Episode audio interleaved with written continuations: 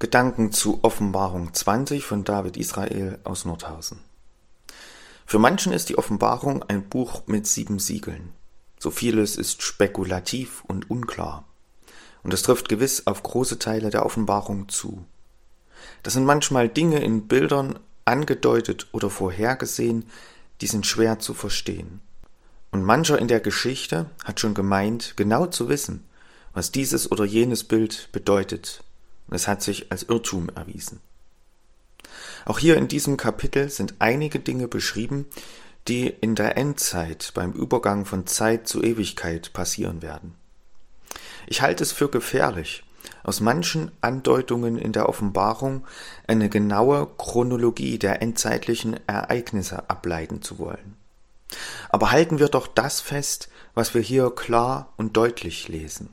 Es wird einen endzeitlichen Kampf zwischen Gut und Böse geben. Aber gut zu wissen, das Ergebnis ist schon vorweggenommen. Das Gute wird siegen.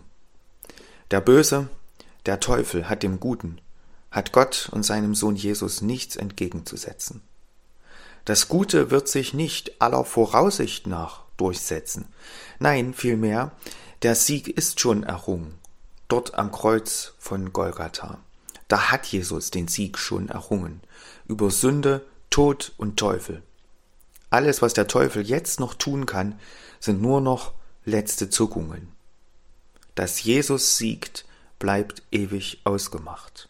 Unumstößlich steht es fest, dass Jesus der Sieger ist. Und wer will nicht gerne auf der Siegerseite stehen? Jeder, der zu Jesus gehört, steht schon jetzt auf der Siegerseite. Hier in diesem Kapitel ist von einem Buch die Rede, das Buch des Lebens. In diesem Buch stehen Namen drin, das lesen wir hier. Es gibt viele Bücher, in denen Namen drin stehen. Manche Eintragungen sind eher belanglos, zum Beispiel die im Telefonbuch. Andere sind hoch begehrt, wie zum Beispiel die Eintragung in das goldene Buch der Stadt. Aber viel wichtiger, als in irgendeinem goldenen Buch drin zu stehen, ist es, im Buch des Lebens drin zu stehen. Das Buch des Lebens ist quasi die Gästeliste für Gottes wunderbare Ewigkeit. Die wird in Kapitel 21 beschrieben, welches wir morgen hören werden. Schon mal so viel, eine unfassbare Herrlichkeit, ohne Leid, keine Schmerzen, keine Tränen, der Tod wird nicht mehr sein. Wirklich ein Paradies, wie man es sich nicht schöner vorstellen könnte. Man wird dort keinen einzigen Grund haben, traurig oder enttäuscht zu sein. Man wird nichts vermissen. Nur noch Freude, pure Freude. Nicht mal so für einen Moment, für eine Stunde oder einen Tag, nein, in alle Ewigkeit. Wer will nicht gern dort sein? Hier lesen wir, dass jeder, der im Buch des Lebens drinsteht, in dieser wunderbaren Ewigkeit sein wird. Manche Eintragung in ein Buch oder in eine Liste mag eine lästige Formalität sein, aber die Eintragung im Buch des Lebens ist es nicht. Es ist ein lebensrettendes Ereignis, wenn ein Mensch den Weg zu Jesus findet. Dieses Jahr geht so langsam zu Ende. Jedes Leben geht irgendwann zu Ende, und hier lesen wir, dass alle Zeit irgendwann ein Ende hat. Wo stehen wir am Ende? Hoffentlich auf der Siegerseite, hoffentlich im Buch des Lebens, hoffentlich bei Jesus. Das Gute ist, das Ende ist noch nicht da. Noch ist Zeit, umzukehren, auf die Siegerseite zu wechseln, zu Jesus zu kommen. Die Eintragung ins Buch des Lebens kostet uns nichts, aber sie hat Jesus sein ganzes Leben gekostet. Sein Leben hat er gegeben, um den Sieg über Sünde, Tod und Teufel zu erringen und uns ewiges Leben zu ermöglichen. Und wer bis jetzt noch nicht im Buch des Lebens drinsteht, der sollte so schnell es geht zu Jesus kommen und ihm sagen, ich möchte von heute an dir gehören. Mein ganzes Leben lege ich in deine Hände. Danke, dass du für mich gestorben bist. Bitte vergib mir alle meine Schuld.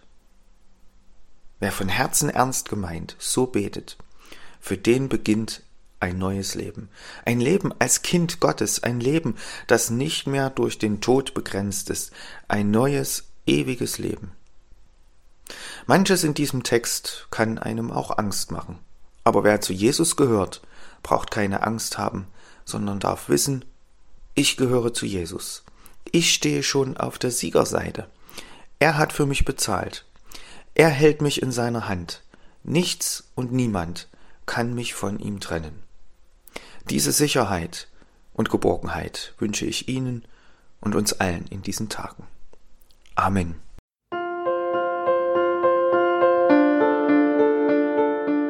Dies war eine Folge aus unserem Podcast In einem Jahr durch die Bibel, ein Projekt des Gemeinschaftsverbandes Sachsen-Anhalt. Morgen geht es weiter. Unsere Arbeit und auch dieses Projekt lebt fast ausschließlich von Spenden. Wenn Sie unseren Podcast mit einer Spende unterstützen möchten, so ist uns das eine große Hilfe. Dies geht per Überweisung an Empfänger LKG Nordhausen. Die IBAN-Nummer lautet DE 68 820 540 520 038 009 647. Wenn Sie eine Spendenbescheinigung benötigen, dann geben Sie bitte Ihren Namen und Ihre Anschrift mit an. Ganz herzlichen Dank. Nun wünsche ich Ihnen einen gesegneten Tag und freue mich, wenn Sie auch morgen wieder mit dabei sind. Viele Grüße, David Israel aus Nordhausen.